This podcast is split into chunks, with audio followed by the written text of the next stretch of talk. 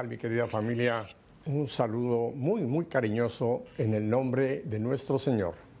Bueno, hoy vamos a viajar, nos vamos a trasladar rápidamente a la península ibérica, concretamente a España y más concretamente a Alba de Tormes, donde tengo a mi invitado de este día, Dani Salcedo. Dani, gracias por estar con nosotros aquí en EWTN, Radio Católica Mundial y estaciones afiliadas con nosotros. Hola Pepe, ¿cómo estás? Eh, un saludo para todos los que nos escuchan y nos están viendo en este momento. Eh, sí, me encuentro acá en Alba de Tormes, en el jubileo de Santa Teresa de Jesús, Santa Teresa de Ávila. Correcto. Estás en Alba de Tormes, que tengo entendido que es una población muy cercana a Ávila, porque por eso a Santa Teresa se le llama Santa Teresa de Ávila, pero tengo entendido que en el lugar que te encuentras tú es el sitio o la localidad donde ella partió a la casa del Padre. ¿Es correcto, Dani? Sí, eh, Santa Teresa pasó el mayor tiempo en Ávila, pero ya sus últimos años pasó aquí en Alba de Tormes, esto es provincia de Salamanca, esto es Castilla y León. Estamos a una hora y media de Ávila y estamos a 20 minutos de Salamanca, esto pertenece a la diócesis de Salamanca. Correcto. Bueno, vamos a hablar en un rato más, vamos a hablar de ese lugar histórico en el que tú te encuentras, pero antes de que hablemos de lo que hay ahí, háblanos un poquito de Dani para que la gente te conozca y después pues, eh, te pueda identificar con ese ministerio que el Señor te ha confiado, Dani. Cuéntanos un poco de ti.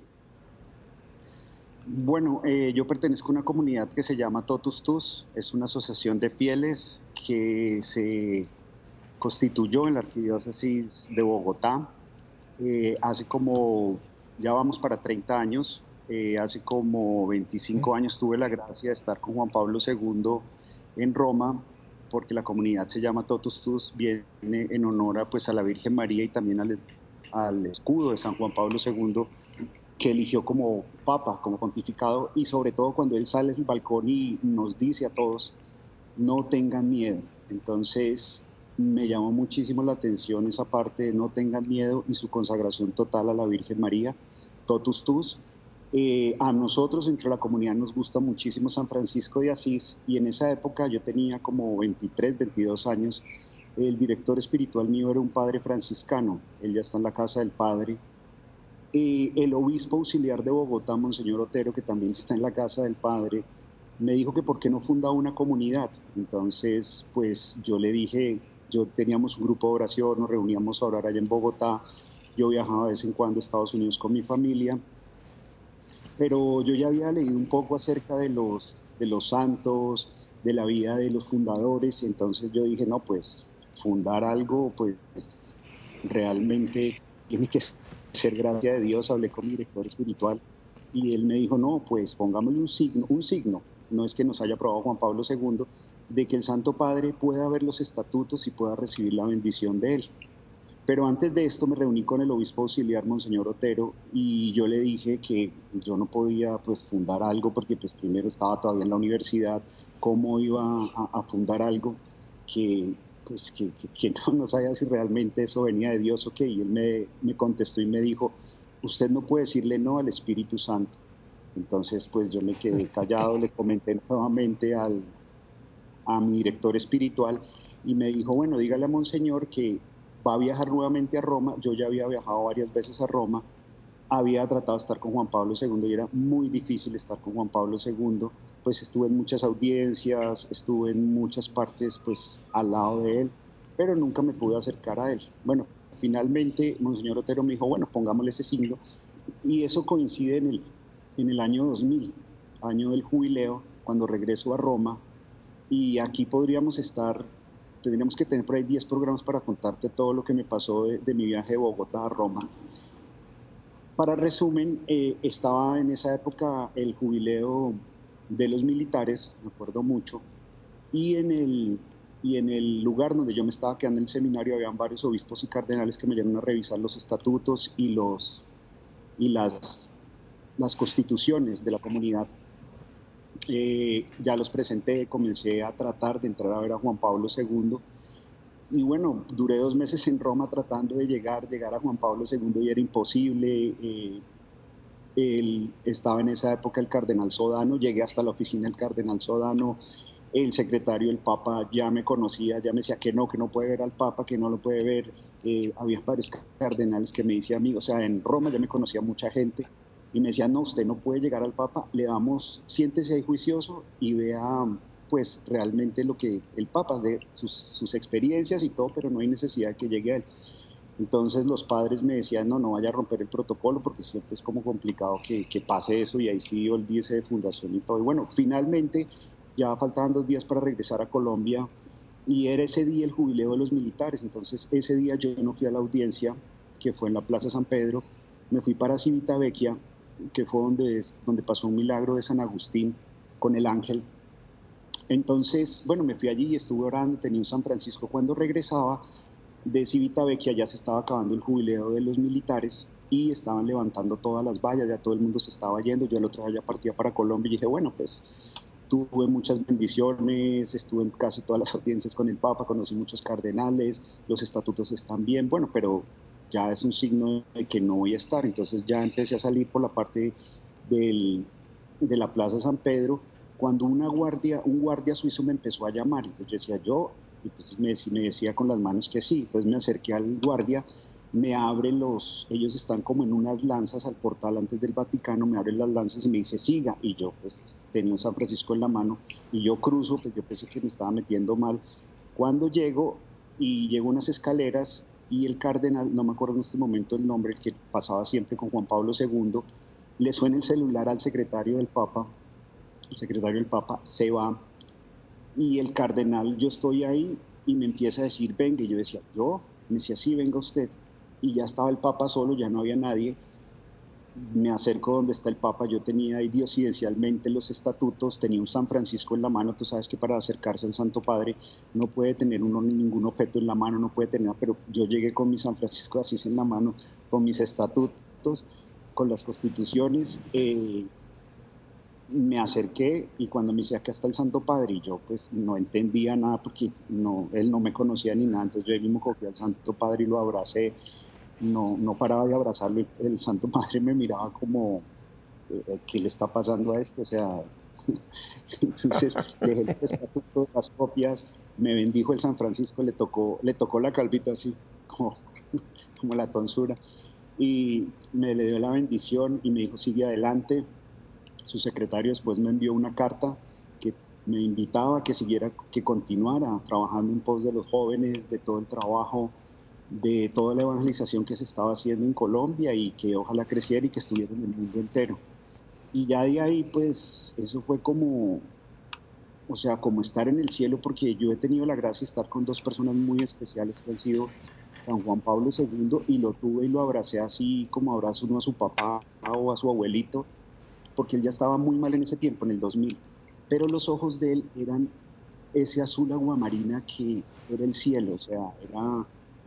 Y eso fue lo mismo que sentí y viví cuando estuve con Madre Angélica, porque tuve la gracia también de conocerla y reunirme varias veces con ella, ahí en la capilla privada de ella, y también de abrazarla y estar con ella. Y, y, yo digo que la mirada de estas dos personas eh, nunca la he visto acá en la tierra, o sea, pues, fue un privilegio haber estado con ellos dos, también con Juan Pablo, con San Juan Pablo II. Y bueno, ya al otro día regresé feliz y tú sabes que hay ahí como, pues exagerando, ¿no? Hay como 500 fotógrafos, hay muchísima gente tomando fotos, entonces al otro día, pues allá me conocían en Roma muchísimas personas, los seminaristas, varios sacerdotes, pues que sabían pues toda la misión. Es más, terminé hablando aquí en, en Roma, perdón, en España no, en Roma terminé hablando ahí en Radio Vaticana, ese es otro testimonio larguísimo. Terminé en el programa hablando del jubileo, de mi misión de apostolado, o sea que todo lo que venía haciendo lo estaba hablando también a través de la radio. Entonces ahí, ahí en ese momento, eh, cuando ya eh, veo todo eso, digo, bueno, esto es algo de Dios, yo me sentía, mejor dicho, como fuera de este mundo, porque bueno, Dios me dio el signo no quiere decir que Juan Pablo II me aprobó la obra, ¿no? porque ya después viene la aprobación arquidiocesana, pero era el signo. Entonces, pues yo estaba súper contento. Al otro, como te, decía, muchos fotógrafos, pues fueron los sacerdotes, varios amigos, a buscar las fotos. ¿Y crees que apareció alguna foto? Ninguna. Después, ninguna. bueno, la foto, la, foto la tienes tú en tu, en, en tu memoria, que es lo más importante. Dani, eh, te agradezco muchísimo que nos hayas contado ya este evento, este encuentro con, pues, con un santo, San Juan Pablo II, ¿no? Pero yo voy a tomar eh, la máquina del tiempo y quiero retroceder un poquito a ti allá en tu Colombia. ¿Tú eres eh, nativo de, Bogotá? ¿Eres, ¿Eres, de Bogotá o eres paisa? ¿Dónde es que nace Dani? No, yo nací en Bogotá, la capital de Colombia. Yo nací allá. Ah, ok, ok. Ahora, ah, para, para ganar tu encuentro, ya después de muchos años allá en Roma, háblanos un poquito de ti, de tu familia. ¿Cuántos son? ¿Cómo fue tu ambiente familiar? ¿Fue un ambiente muy católico, no muy católico, practicantes, no practicantes? Háblanos un poquito de ese, de ese Dani que nace y que después pues empieza en, el camino del Señor. Bueno, nosotros somos nueve hermanos. Eh, éramos nueve, un hermano falleció hace. Wow. Sí, una hermana mía falleció hace como seis años. Eh, mi papá fue viudo, tuvo seis hijos, luego se casó con mi mamá, eh, tuvo tres hijos, yo soy el mayor, un hermano mío que vive en Australia y una hermana menor. Total somos nueve hermanos, quedamos ocho.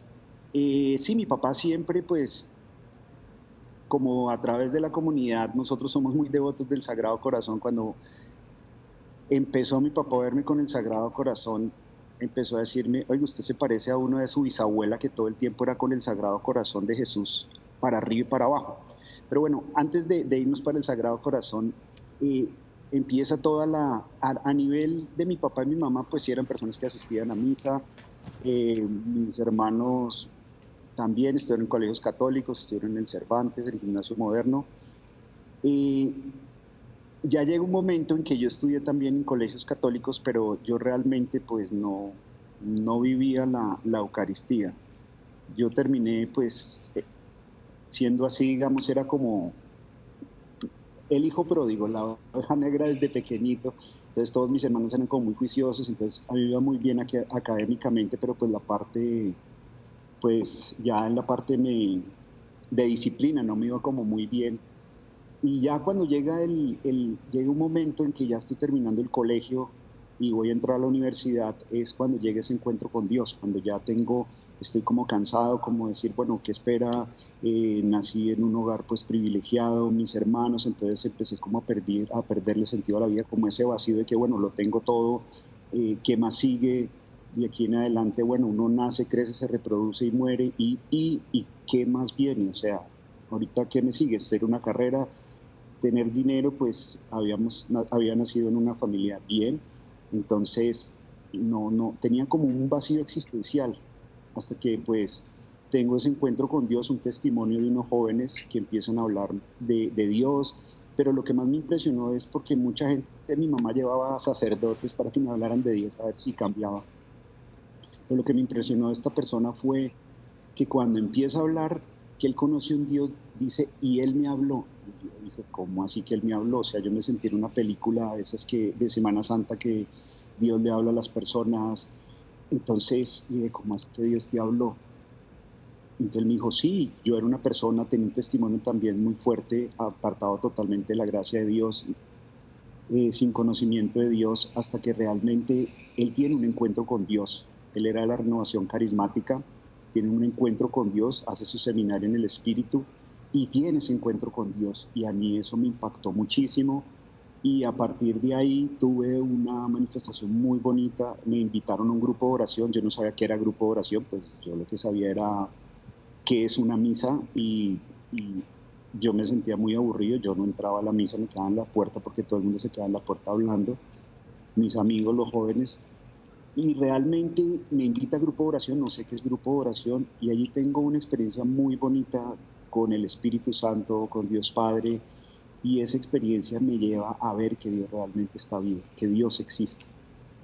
Y de ahí tengo algo muy bonito que el Señor me invita y me dice a través de esto, de esta oración que hicimos y el Espíritu Santo, en que yo iba a llevar muchas personas a Dios, que iba a estar en muchas partes, y yo dije, bueno, pues muy bonito y sin decir esta oración, mi vida empezó a cambiar a partir de ese día y ahí vamos en ese proceso hasta el día de hoy. Y cuéntame, Dani, ¿cuáles eran tus aspiraciones, digamos, eh, en cuanto a una carrera profesional? ¿Cuál era tu, dónde tú sentías que era tu vocación o qué tipo de trabajo tú eh, pensabas para tu futuro? Pues yo iba, yo iba a entrar al, ejército. Eh, antes de, mi conversión quería entrar al ejército, a las fuerzas militares, porque me gusta hacer mucho ejercicio. Pero ya cuando tengo la conversión, yo digo, no, por ahí no es el camino cuando ya conozco a Dios. Entonces entro a la Universidad de La Sabana, que es del Opus Dei, entro a estudiar administración de empresas. Allí empiezo a estudiar y y empiezo a hablarle a, los, a mis compañeros, a personas del amor de Dios, empiezan a suceder unas cosas muy bonitas en la universidad y tanto es así que los profesores y mis amigos me decían, ¿usted por qué no entra al seminario? Usted debería ser sacerdote porque ya usted aquí todo el tiempo habla y Dios.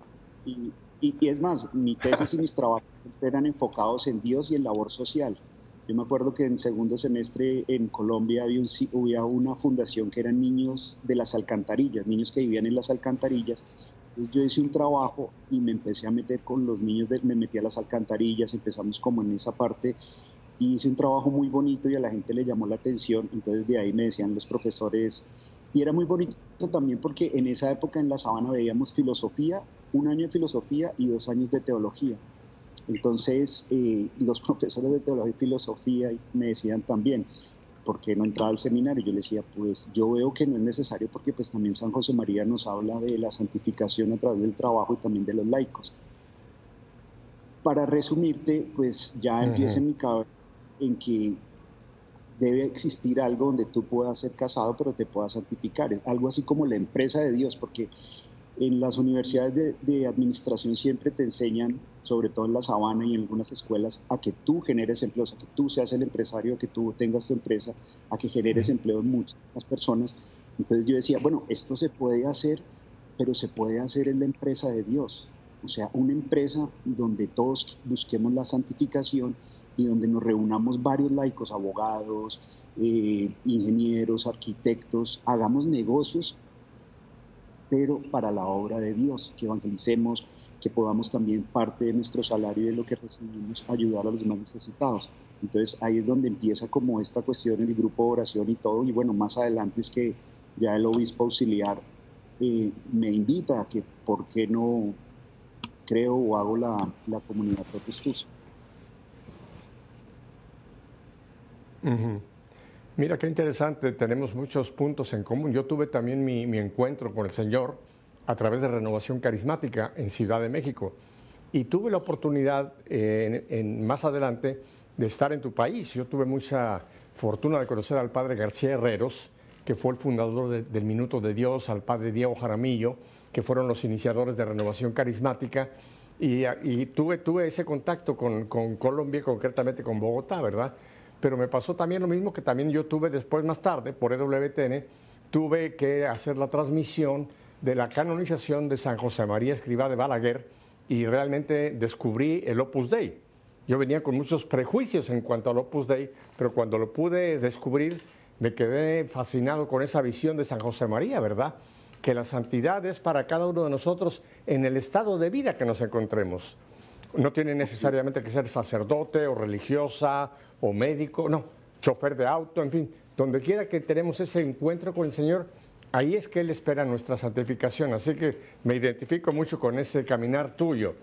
Oye, Dani, y tengo entendido que tú a este momento obviamente eres casado, tienes una familia muy linda. ¿Y cómo, cuéntanos dónde es que encuentras a la que es hoy día eh, tu esposa? Bueno, yo estaba trabajando y a través de uno de los proyectos que tenemos nosotros necesitábamos un ingeniero y pues eh, la contratamos y, ahí pues empezamos ya como a conocernos y empieza el proceso de conversión de ella y bueno, ya se da en que nos podamos, pues ya se dan las cosas y, y nos podemos casar y tenemos una bebé muy linda, Ana Catalina, y tienen, tengo entendido que tienen eh, cinco hijos, que de hecho, ahora que estás por España, creo que estás viajando con la pequeña, ¿verdad? Con la última. Sí, estoy viajando con Ana Catalina. Sí, señor. Ajá, ajá. Ok, Dani, entonces ahora, eh, ¿cuál es la visión que el Señor te dio, aparte de tu carrera profesional? Eh, ¿Cuál fue la visión que el Señor te dio para esta fundación, para este este ministerio en el cual te encuentras eh, actualmente muy involucrado? Pues bueno, como te decía, fue iniciativa del obispo auxiliar, bueno, tuve el signo de la bendición de San Juan Pablo II, eh, y ahí empieza todo el proceso desde la última vez que terminamos, que, que, cortamos, empieza el proceso mío de formación, que ha sido un proceso que Dios me ha llevado a la mano, que también comencé en el Minuto de Dios con el padre García Herrero, ya estaba ya muy mayor, entre el padre Diego Jaramillo, eh, yo tengo muchos amigos seminaristas, en esa época también sacerdotes, habían sacerdotes muy buenos predicadores, me hago muy amigo de ellos. Eh, en mi casa nunca llegaba un sacerdote y a partir de lo mío se varaban carros, llegaban sacerdotes, eh, me llamaban sacerdotes, yo llegaba a un lugar, me dan y me invitaban a seminarios, entonces empieza todo, toda la parte como de conocer la parte carismática. De ahí duró uno o dos años en la formación yendo a, al Minuto de Dios con estos sacerdotes, el padre Diego Jaramillo y bueno, muchos sacerdotes conocidos ahí en esa época, eso fue así como 25 años. Luego de esto conozco un sacerdote mariano muy bueno, no sé si lo conociste cuando fuiste a Colombia, el padre, el padre Umaña, Fernando Umaña, él es el, el que fundó, el primer, la fundadora es eh, Marta Robán, pero él fue el fundador de los Foyer Charité en Colombia. Él tenía tenía la casa de retiros y ahí yo empiezo a ir a mis primeros retiros espirituales, porque pues yo iba a retiros espirituales carismáticos, pero ya empiezo a entrar en todo lo que es la Mariología y a conocer muchísimo acerca de María Santísima a través de este sacerdote que está también ya en la casa del Padre.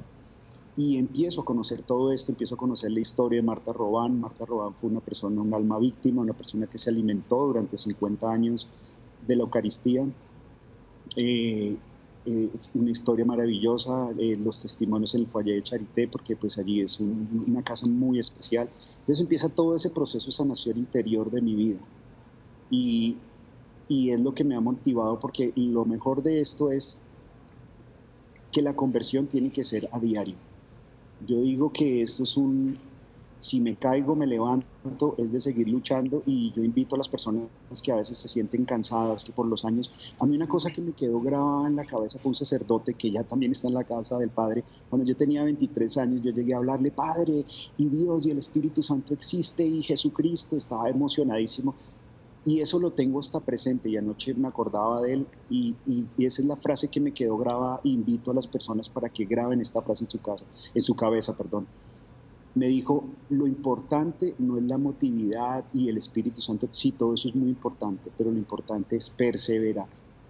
El que persevere hasta el final lo logrará. Y es un camino de perseverancia, Daniel. Y tendrá pruebas, altibajos, subidas, bajadas.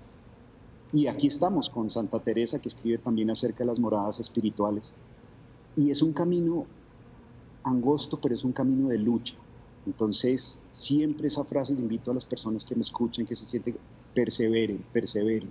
Uno de los engaños más grandes que tiene el enemigo es, no, pues yo ya estoy en pecado, me aparto de la iglesia, yo no quiero ir a la iglesia, yo no quiero, yo soy tan pecador. No, al contrario, asistan a la iglesia. Si no pueden comulgar, hagan la comunión espiritual, pídanle a Dios que le ponga el orden divino en sus vidas, que Dios mismo entre en sus corazones y arregle el caminar en sus vidas. Y nuevamente les aseguro que Dios enderece el camino y nuevamente entren en la comunión eclesial, pueden volver a comulgar, pero no se aparten nunca de la iglesia, no se aparten. Y no se sientan mal si no pueden comulgar, háganlo espiritualmente. Ahora que tuvimos la pandemia, se nos enseñó muchísimo, pues ya lo sabemos nosotros, pero muchas personas que no sabían, se les enseñó y al final de las Eucaristías se hacía la comunión espiritual. Entonces, si tú no puedes comulgar por algún pecado o alguna situación que no te deja y te impide comulgar, yo te invito a que hagas esa comunión espiritual y no te apartes de Dios, no te apartes de la iglesia. Es el engaño más grande que, hay, que tiene el maligno para con nosotros. Y esa es la frase que, que yo tengo y, tendré y que Dios me la fuerza.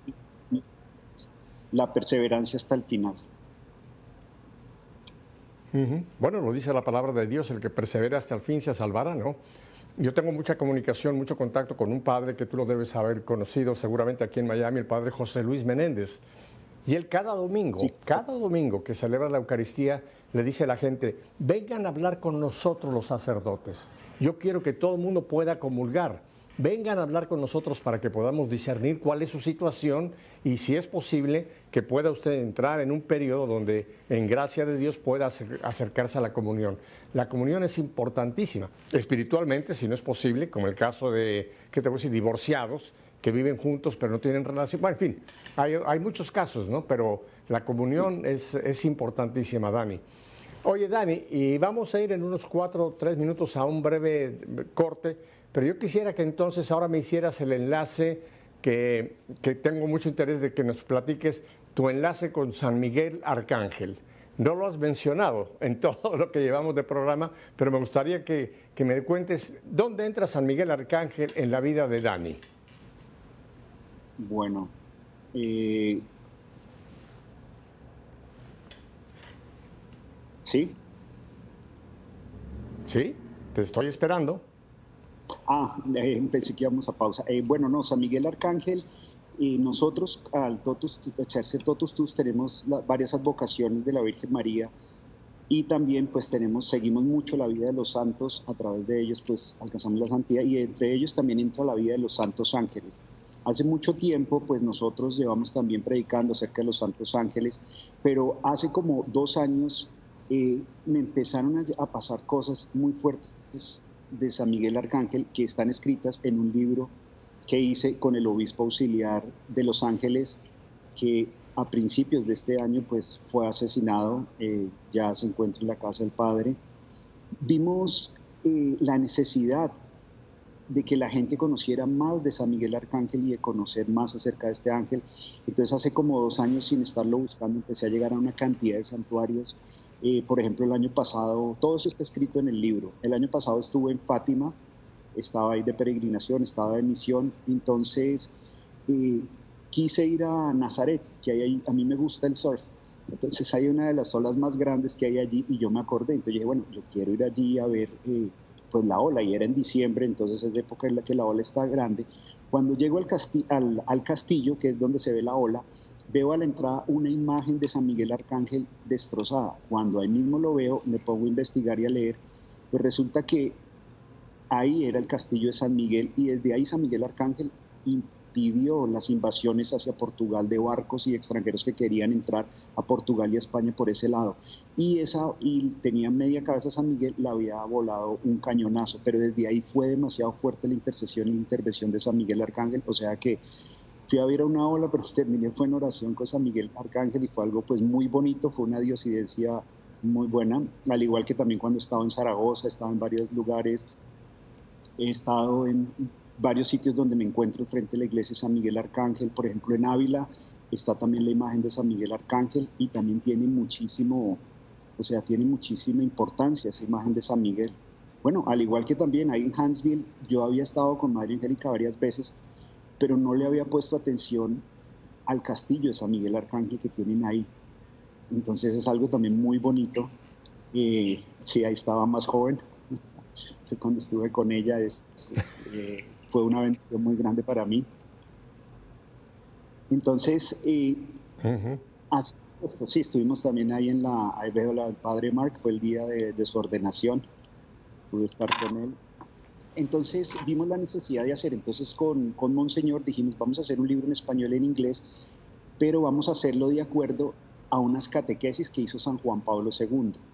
Ahí no hay un pensar mío, no hay un pensar del obispo, sino es el pensar y las catequesis de San Juan Pablo II para que la gente se forme y aprenda más acerca de los santos ángeles, porque todavía los ángeles hay, hay una información también muy vaga, sí hay muchas personas que se saben la oración, pero también hay mucha confusión con tanto sincretismo, tantas eh, ideologías que hay de ángeles que son erróneas. Entonces aquí es para que la gente se centre un poquito y es algo muy bonito porque son nueve días, no es un libro que te lo vas a leer en una noche, sino son nueve días, es, es una especie de retiro que tú puedes hacer en tu casa y vas a aprender más, vas a orar y vas a ver la intercesión del ángel y vas a tener al final la intercesión de San Miguel Arcángel, que finalmente San Miguel Arcángel... Me parece, me parece importantísimo este punto que estás mencionando, Dani, porque efectivamente eh, por esta ola de la nueva era se ha metido una angeliología que es falsa y donde muchos católicos incluso se han desviado pensando o, creyendo que por llamarse ángeles estamos en una teología eh, correcta católica y no es así. Vamos a hablar de esto en un momento. Tenemos que ir a un breve, muy breve descanso, Dani, pero vamos a tocar este punto que creo que le va a dar mucha luz a mucha gente. Así que no cambie de dial. Dani y yo volvemos enseguida.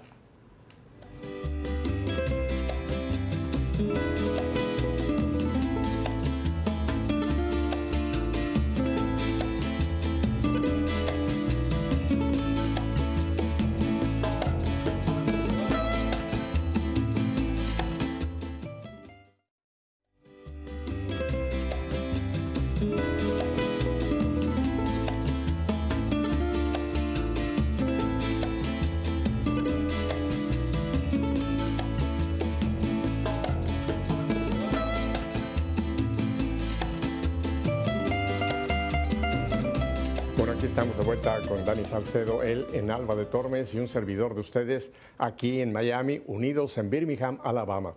Dani, antes de que hablemos de Los Ángeles, yo quisiera que nos identifiques el lugar donde te encuentras, porque tengo, tengo el sentido de que hay mucha gente que está pensando, ¿dónde está Dani? Porque vemos que estás en una capilla y creo que sería muy interesante que nos, eh, nos relates dónde es que te encuentras ahí en Alba de Tormes. Cuéntanos.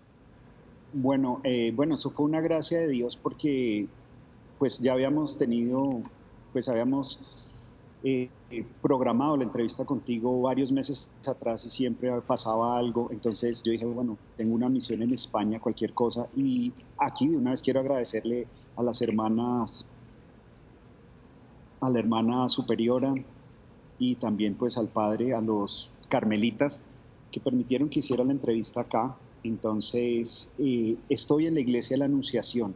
Aquí es donde se encuentran los restos de Santa Teresa de Ávila. A mano izquierda mía está el corazón de Santa Teresa de Ávila, a mano izquierda está el brazo izquierdo. Y dentro del cofre, si lo alcanzan a ver, está todo el resto de Santa Teresa de Ávila. Este año se está cumpliendo el jubileo, son 400 años en que la santa fue proclamada y el Papa Francisco otorga la indulgencia plenaria. Así que las personas que están en España o piensan venir hasta el 15 de octubre pueden acercarse a los templos. Son 10 templos. Hay exactamente en Ávila hay dos o tres templos. En Salamanca también hay otro templo que es el de los carmelitas. Y aquí en Alba de Tormes, donde están los restos de Santa Teresa de Ávila. Pero quiero invitarlos a que vinieran acá. O sea, es, es una experiencia muy linda. Eh, este templo, estar en Europa, la cantidad de templos y todo lo que se ha hecho, uno ve la gracia de Dios, porque yo he leído la vida de casi la mayoría de los santos y todo esto lo hicieron no con dinero, que es lo que se piensa ahora, porque uno escucha muchísimas personas que dicen, rece por mí que si me gano la lotería o si me salen millones de pesos, yo voy a ayudar a Dios. Y, no, y vemos que los santos fue lo contrario, algunos tenían mucho dinero y renunciaron a todo, y todo esto se construyó fue a través de la fe. Entonces en estos lugares se siente muchísimo la fe, la fuerza de todos estos santos y la invitación que Dios nos hace a que confiemos en Él y a que trabajemos por su reino. Nada más necesitamos abrir nuestro corazón y que Dios sea, dejarnos ser instrumentos de su amor. Entonces, este convento se llama La Anunciación y diosidencialmente, pues bueno, se dio el programa acá, en La Anunciación, al lado derecho mío hay un retablo súper lindo del Arcángel San Gabriel, que San Gabriel Arcángel, para los que no lo saben, es mensajero de Dios, San Rafael Arcángel, medicina de Dios, San Miguel Arcángel, quien como Dios. Entonces, estamos acá, eh, tengo al lado izquierdo mío, eh, con mucho respeto y con muchísima alegría al Señor. Tengo a Jesús a mi lado izquierdo, tengo el tabernáculo, tengo el sagrario. Eh, es una bendición muy grande, he estado aquí, tengo mucho tiempo a orar. y bueno, también quiero encomendarlos y pidiendo por las personas que nos están viendo y está Santa Teresa, está el Señor presente en la Eucaristía. O sea, es un programa que tiene mucha gracia, mucha bendición de Dios, al igual que todos los que tú has hecho, Pepe. Pero hoy especialmente es algo por el tiempo que estamos viviendo. Aquí han, han sucedido tragedias muy fuertes. Aquí en Marruecos, pues tú sabes lo del terremoto. También acaba de suceder también Terrible. Aquí, parte de las naciones hay una cantidad de muertos, en Ucrania ya van más de 500 mil muertos, entonces estamos en un tiempo muy difícil. Nosotros no podemos ser eh, ajenos al sufrimiento de nuestros hermanos. Entonces, pues los invito a que oren y las personas que, que están viéndonos, en este momento también se encomienden a la intercesión de Teresa de Ávila, porque de verdad van a tener Así mucha... Pues acá Mira, llevamos eh, nuestra fe en vivo, ya hemos perdido la cuenta, pero son más de mil y pico programas que hemos hecho. Nunca había tenido yo la fortuna, como en este programa contigo, de estar en un lugar tan, tan especial como estás tú, ¿no? Tan cerca de estos eh, relicarios tan importantes, el corazón, el brazo de Santa Teresa, el sagrario que tú bien lo dices, está el Señor presente. Yo te voy a pedir de favor que cuando terminemos la grabación tomes un minuto y presentes ante, ante el Señor, por intercesión de Santa Teresa, intenciones que seguramente mucha gente diría, yo quisiera estar ahí para pedir una, una, una bendición del Señor. Que tú nos hagas más tarde, ya que terminemos el programa, nos hagas ese favor de presentar a todas estas personas que en este momento te van a decir, Dani, ora por mí, aunque nunca sabremos los nombres de cuántas personas quizá quieran esa, esa intercesión tuya ahí entre el sagrario y la reliquia de Santa Teresa en ese lugar tan santo que te encuentras. Dani, no me queda mucho tiempo, por eso quiero volver al punto que eh, hablábamos casi para salir al, primer corte, en cuanto a esta realidad de los ángeles, porque efectivamente hay una gran confusión, y te repito, yo conozco católicos sólidos, sólidos, sólidos, que han recibido en alguna otra forma influencia de la nueva era y ahora dicen que tienen un ángel que le dice su nombre, que le dice la fortuna, que le dice qué hacer. Que, eh, en, la, Biblia tenemos solamente los nombres de tres ángeles, Gabriel, Miguel y Rafael, no hay más.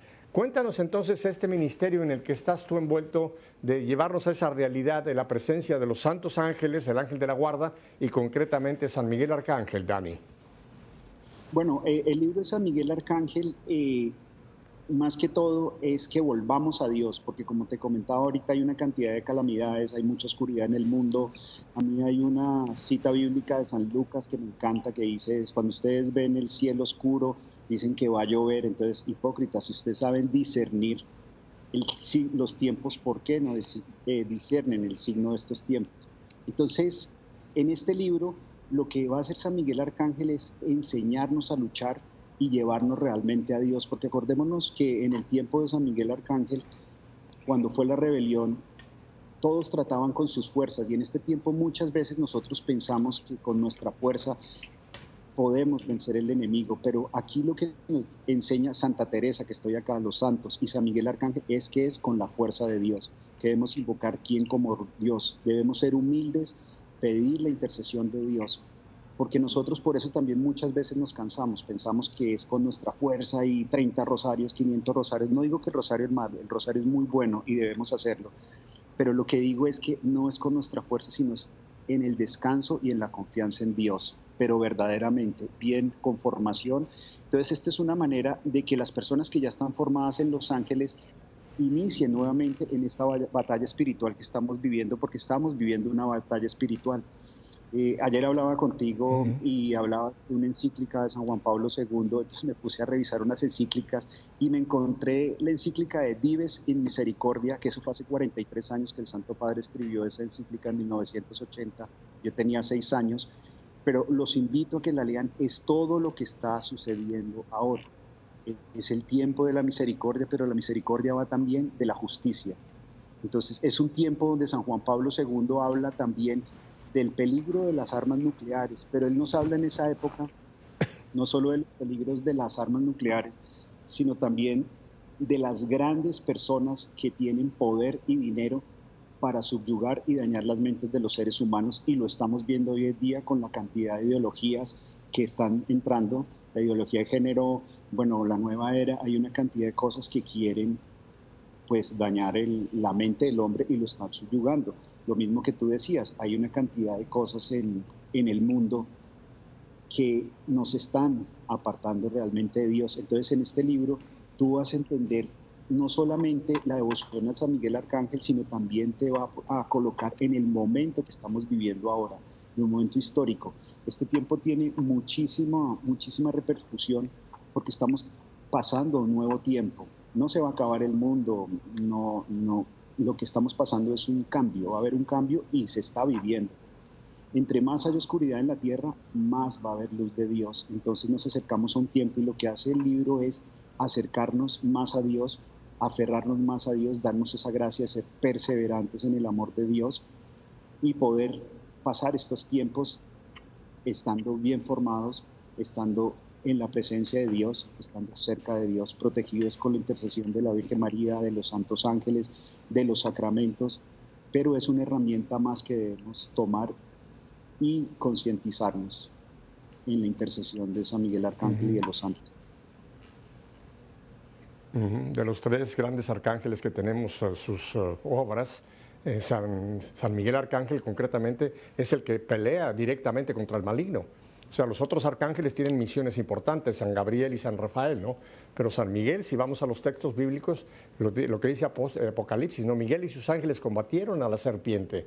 O sea que él sigue teniendo ese papel de ser como el, el, jefe de las milicias celestiales, y más como tú ya bien lo apuntas en esta batalla espiritual que estamos viviendo, qué mejor que pedir su, su intercesión, pedir precisamente que nos ayude en esta batalla que tenemos que luchar, no solamente con nuestra fuerza, que tú lo has dicho, nuestra fuerza es muy poca, pero con la ayuda celestial y el Señor nos puede dar esa gracia de tener a San Miguel combatiendo junto con sus ángeles contra nosotros.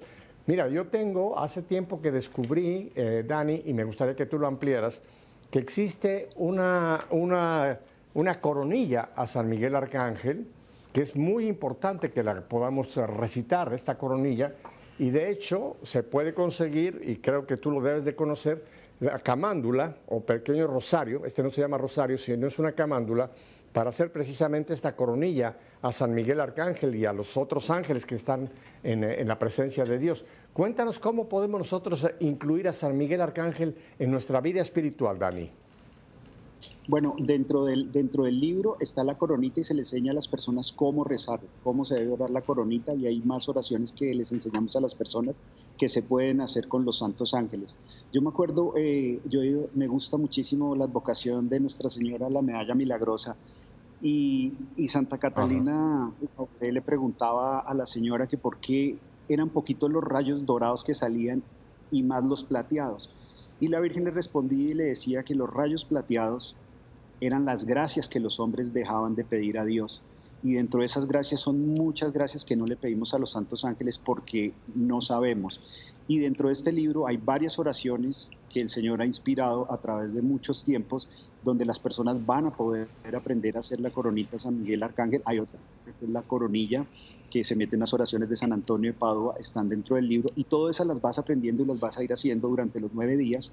Y también ya el libro te queda como un devocionario para que cuando vayas al Santísimo, hay unas oraciones que se recomiendan hacer frente al Santísimo o frente al Sagrario, las puedas llevar y las puedas compartir y puedas ayudar también en tu parroquia, porque hay que fortalecer eh, los grupos de oración, hay que fortalecer las parroquias, hay que orar por nuestros sacerdotes.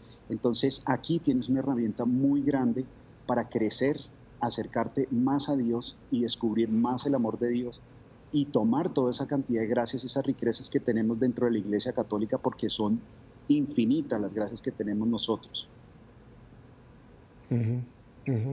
Muy cierto, Dani, y creo que también, no lo hemos mencionado, pero creo que también es importantísimo que volvamos a redescubrir esa realidad del ángel guardián, que sabemos que la doctrina de la iglesia nos dice que, el momento de que nos nacemos, el momento de que empieza esta alma a vivir, digamos, hasta que partamos, Dios nos provee de un ángel guardián.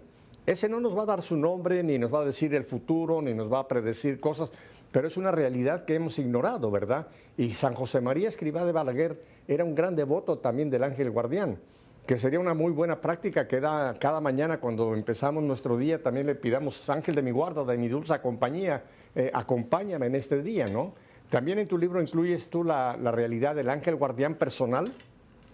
Sí, claro. Eh, es más, el día del, ángel guardián lo celebra la iglesia el 2 de octubre, que es de los santos ángeles custodios, que Dios por designio en el momento de nuestro nacimiento está el ángel de la guarda acompañando a nosotros. Y yo te digo eso porque yo veo a mi hija pequeña o los niños chiquitos, Pepe, se dan unos golpes durísimos y uno dice, si no existiera el ángel guardián, o sea, no llegaríamos adultos, porque uno se descuida en un segundo y realmente quien nos cuida y nos protege durante nuestra infancia, nuestra niñez es nuestro ángel custodio, eso sí estoy seguro y, es muy bueno invocarlo. Esa oración es algo que, tenemos muy arraigado en América Latina, nosotros lo hacemos siempre eh, al finalizar del rosario, también esa me enseñó mi mamá desde pequeñito, el ángel de mi guarda, mi dulce compañía, sí, es muy bonita.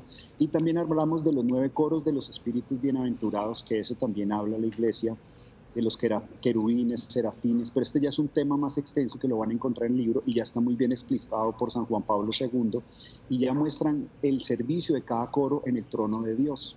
Entonces es algo muy interesante en el que ustedes van a crecer espiritualmente y también se van a formar. Ajá, ajá.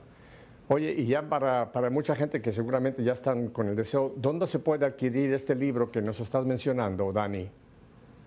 Bueno, está en la librería San Pablo en Miami. Eh, los que no van en Miami se pueden meter por, por, internet a la librería y escribirle a los padres de San Pablo y ellos lo envían vía correo. O, las personas que, pues, que peregrinen al santuario, ahí en el santuario de Hansfield, en la librería también está en estos dos lugares está el libro. Ajá. Y por otras plataformas no lo tienes todavía, por, no, no le quiero yo hacer publicidad, pero hay otras plataformas que todavía eh, te, lo pueden mandar a casa, todavía no lo tienes en, en plataformas que te, lo puedan llevar a tu casa. No, todavía no, porque pues estamos, nosotros somos como muy, muy, muy de San Francisco, eh, estamos ahora de puerta en puerta golpeando, de parroquia en parroquia, persona a persona. estamos estamos así golpeando. y, yo veo que es más así como los días San Pedro y San Pablo, salir a la calle, porque eso nos invita también al el Papa. Él dice que huelan a oveja. Entonces, uno, yo sal, lanzamos esto en plataforma, yo no voy a tener contacto con las personas ni con el mundo, pero saliendo, dialogando con sacerdotes, porque yo viajo a muchas partes, viendo las personas en su realidad, golpeando, llegando yo no soy famoso, a mí no me conoce nadie, llegando viendo las reacciones que dicen, el conocimiento es algo que, que lo llena a uno muchísimo y eso es lo que hacían al principio los apóstoles y Santa Teresa. Yo anoche eh, leyendo unas cosas yo decía, bueno, hoy vamos a tener filmación, bueno, las luces y Santa Teresa era una pluma, la tengo atrás mío la imagen de ella, era una pluma y una velita y han pasado 400 años y esos escritos siguen vigentes y ha evangelizado. Y ella andaba en, en, su carroza y muchas veces tuvo muchas anécdotas con el Señor y también con el Divino Niño, que lo tenemos en Colombia y también está ahí en Huntsville por la manifestación que tuvo Madre Angélica. Eh, y es increíble cómo Dios nos invita a ser misioneros. Entonces también quiero invitarlos a que sean misioneros, no simplemente eh, estar en la iglesia, sino en sus, en sus barrios, con sus amigos, en sus colegios, universidades, grupos de trabajo, pueden ser misioneros.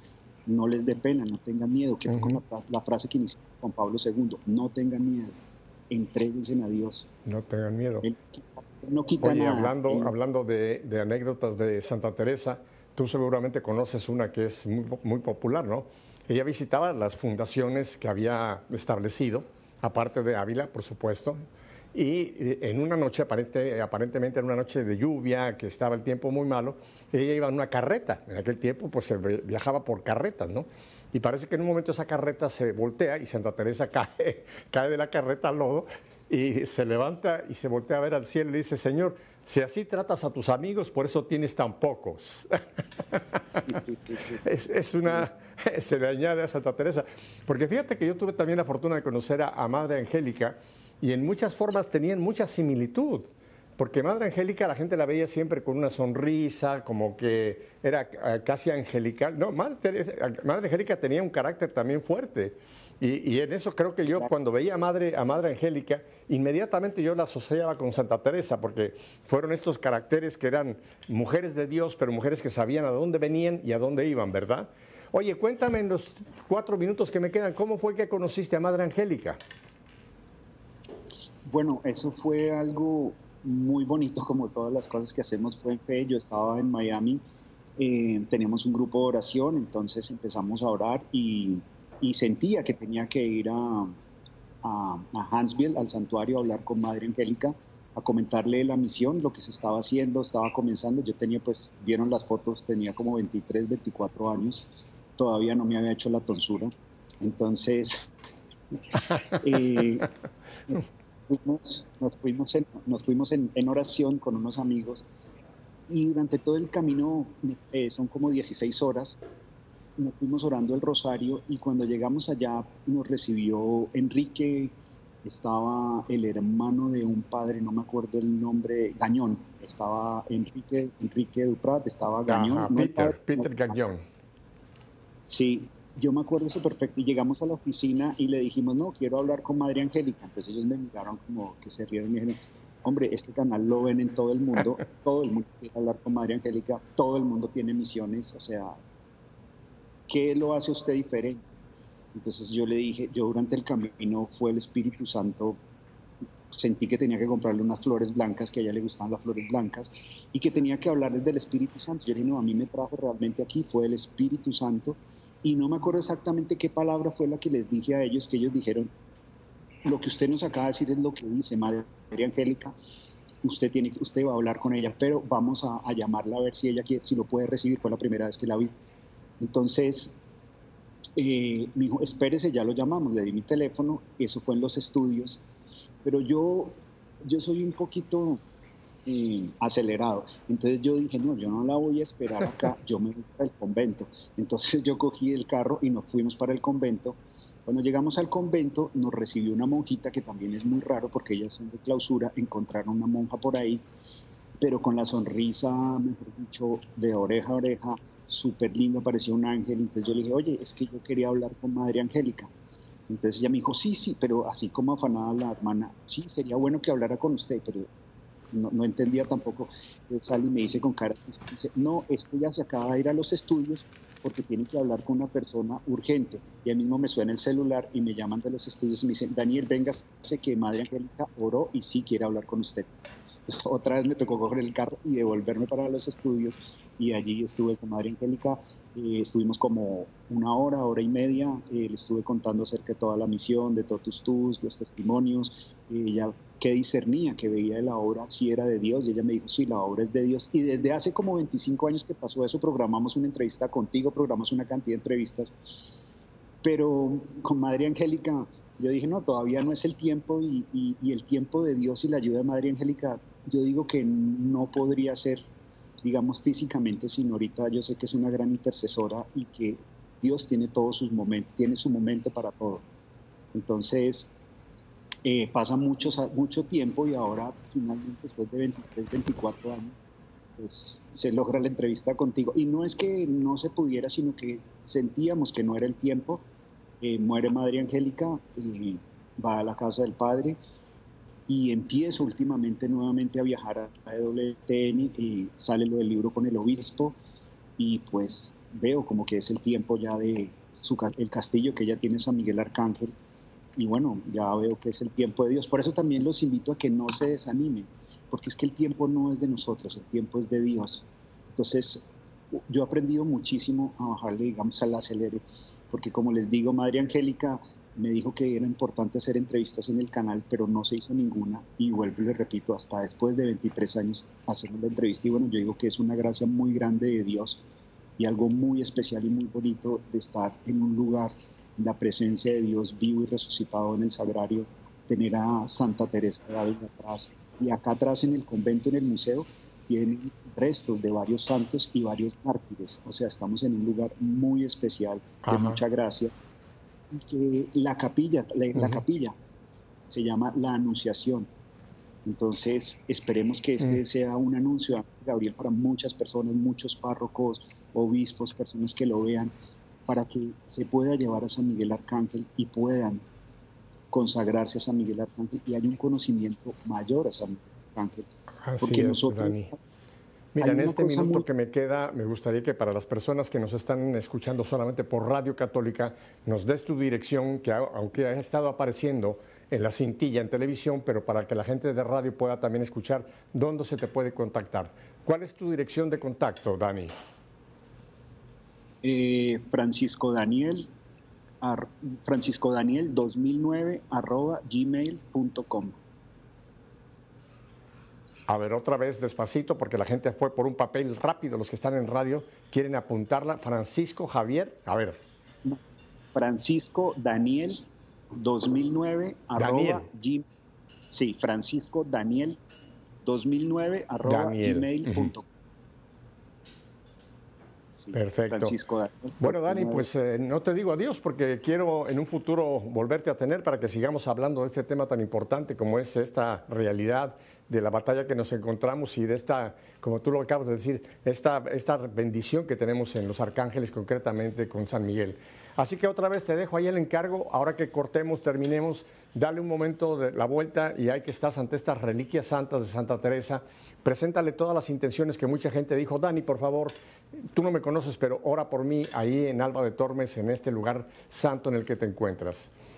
Y a ustedes, mi querida familia, bueno, Dani, te veré aquí, ya no te digo adiós porque te voy a buscar aquí en Miami.